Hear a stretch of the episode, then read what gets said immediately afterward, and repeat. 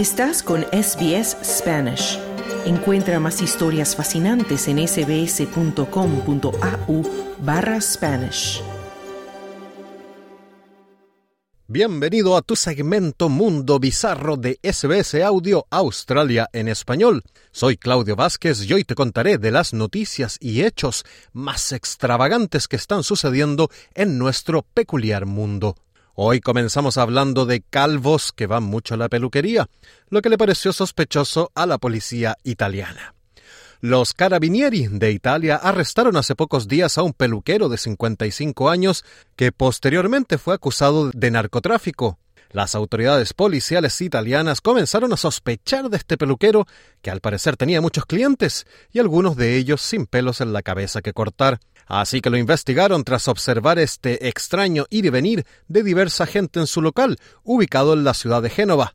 La comandancia provincial de esta ciudad en un comunicado dijo las autoridades habían notado un extraño ir y venir en el negocio de este hombre, propietario de una peluquería en el barrio de Foche, en Génova, con la entrada y salida inmediata incluso de personas calvas, que probablemente no necesitaban un corte de pelo indicó la policía. El toque de atención que supuso ver a personas sin pelo entre los clientes habituales de esta barbería llevó a los investigadores a desplegar un dispositivo de vigilancia para averiguar la actividad que realmente se desarrollaba en ese local, ya que uno nunca sabe. Quizás eran calvos nostálgicos que iban a la peluquería a realizarse cortes de ficción o quizás masajes capilares. ¿Quién sabe? Bueno, la policía, mucho menos inocente que yo, comprobó que algunos clientes de diferentes edades y profesiones acudían a esta peluquería únicamente con la intención de adquirir estupefacientes, mientras que otros combinaban el corte con la compra de una o más dosis de droga. Es decir, la peluquería tenía combos tipo corte básico más línea de cocaína por 10 euros, o alisado más cannabis por 8, rayos, rizado y un chute de heroína por 15. Todo un emprendedor este peluquero. Los carabinieri dijeron que se registró el interior del negocio que contaba con una entreplanta en la que se almacenaban 100 gramos de cocaína, cuatro básculas de precisión y materiales para envasar las sustancias estupefacientes. Asimismo, en el domicilio del peluquero encontraron varios gramos de hachís y comprobaron que este barbero mantenía contacto con prisioneros de una cárcel de la ciudad. Así que el peluquero ya no hará más cortes a calvos, sino que ahora será el barbero de los criminales de la cárcel. Al menos tendrá bastante tiempo para pensar en nuevos estilos de peinados y cortes. En Mundo Bizarro hablamos ahora de geopolítica y de políticos incompetentes. Un insólito escándalo se cobró el puesto de un importante funcionario en Paraguay y se convirtió luego en una fuente inagotable de memes, pues el jefe de gabinete del Ministerio de Agricultura y Ganadería del gobierno paraguayo de Santiago Peña, llamado Arnaldo Chamorro, firmó un memorándum de entendimiento en el que buscaba promover las relaciones bilaterales de Paraguay con los Estados Unidos de Kailasa, no Estados Unidos de Norteamérica, de Kailasa. El problema, que es uno pequeñito, es que el país de Kailasa no existe, o al menos ningún otro país lo reconoce como tal. Arnaldo Chamorro fue apartado del gobierno paraguayo la semana pasada después de que se conociera la proclamación oficial con su firma en la que expresaba su sincero deseo y recomendación para que el gobierno de Paraguay considere, explore y busque activamente el establecimiento de relaciones diplomáticas con los Estados Unidos de Kailasa y apoye la admisión de los Estados Unidos de Kailasa como Estado soberano independiente en varias organizaciones internacionales, tales como las Naciones Unidas.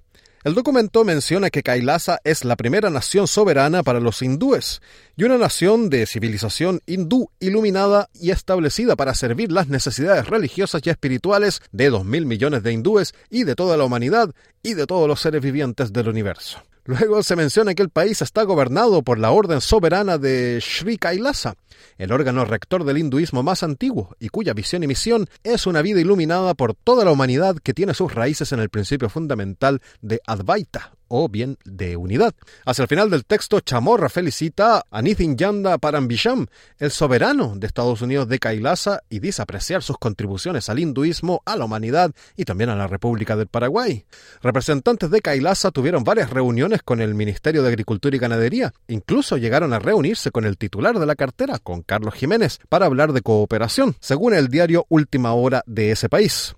El sitio web de Kailasa subió la noticia de que la nación estaba ampliando su red diplomática estableciendo relaciones formales con la República del Paraguay. Para Mashivam, el soberano mencionado en el documento de Chamorro que es el líder de los Estados Unidos de Kailasa, es un gurú indio e hindú seguidor de la doctrina Advaita Vedanta, y en su cuenta de X se presenta como el sumo pontífice del hinduismo y también resucitador de Kailasa, la antigua civilización hindú ilustrada. El hombre, que hace años no se muestra en público, eso sí, es buscado en la India por violación y agresión sexual. Chamorro luego admitió no tener idea de dónde quedaba Kailasa.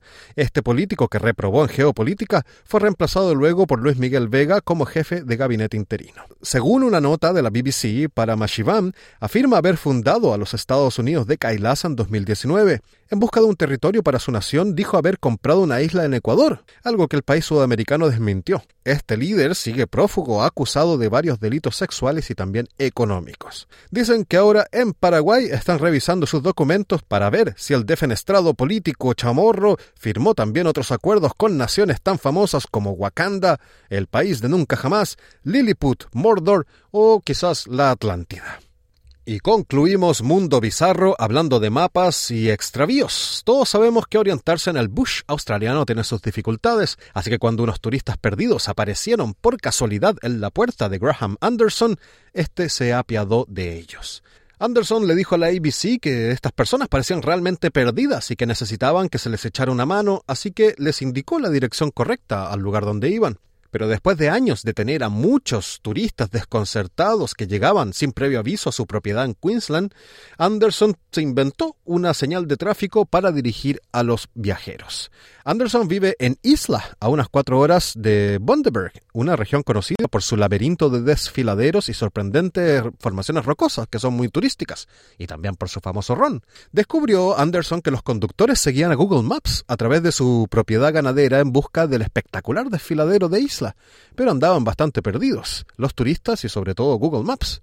Anderson decía que no paraban de venir, diciendo que era Google el que los mandaba, que seguían los mapas conduciendo a través de mi propiedad para llegar hasta allí. Anderson dijo que su compasión pronto se convirtió en cansancio, pero también en preocupación por la seguridad de los viajeros. Mucha gente se pierde y en el bush eso puede ser normal, pero ya el granjero no quería seguir siendo el guía de todo el mundo. Y el problema no hizo más que empeorar cuando en mayo del 2020 se levantaron las restricciones de viaje por COVID.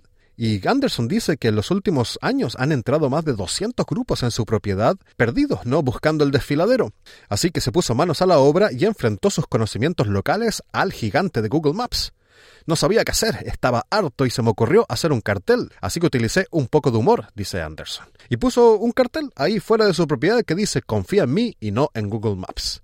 Y puso también el mapa corregido. Ahora Google ha dicho que ha solucionado el problema de Anderson y de los turistas perdidos, pero Anderson mantiene su cartel desafiando la idea de que Google lo sabe todo. Dijo eso sí que se había reducido drásticamente el número de grupos de turistas que entraban en su propiedad a casi uno cada seis meses. Y dice Anderson que la gente probablemente piense que qué loco vive ahí, ¿no? Pero al menos la gente se detiene, mira el cartel y se hacen fotos. Así que algo más famoso se ha hecho el bueno de Anderson. Y ahora el señor Anderson, eso sí, se siente un poco solo porque ya no vienen tantos turistas como antes. Aunque conociendo cómo funciona el turismo de masas hoy, con personas que solo quieren postear algo que los haga popular, yo estoy seguro de que luego de que esta noticia salga en Mundo Bizarro, millones de millones de turistas irán a tomarse fotos con el letrero y con el señor Anderson, obviando eso la belleza del paisaje de Queensland, localidad en donde sucede todo este bizarro hecho. Todo por un like. Con esto terminamos Mundo Bizarro de esta semana. Que tengan un muy bonito día. Dale un like, comparte, comenta. Spanish en Facebook.